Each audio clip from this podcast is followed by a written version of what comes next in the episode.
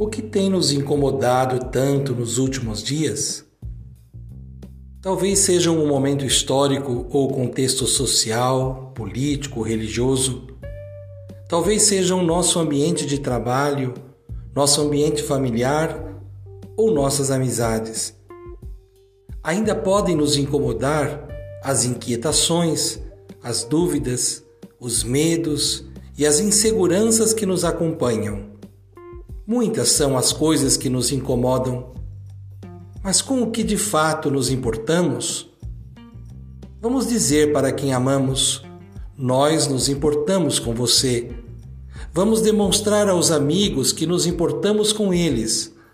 Dizer aos que estão tristes: coragem. Aos que estão felizes: viva. Vamos nos sentir mais próximos uns dos outros alegrando-nos ou entristecendo-nos com aqueles que queremos bem, nossa família, nossos amigos.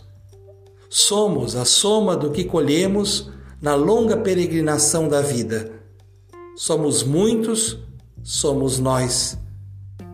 Não deixemos escapar um segundo de nossa participação na construção de um mundo melhor. Um segundo é muito importante para que o relógio complete um ciclo. Não é sobre medir o tempo, mas estar no tempo. Completemos um novo ciclo estando com o outro. Vamos nos importar mais. Cultivando a cultura da paz, um grande abraço.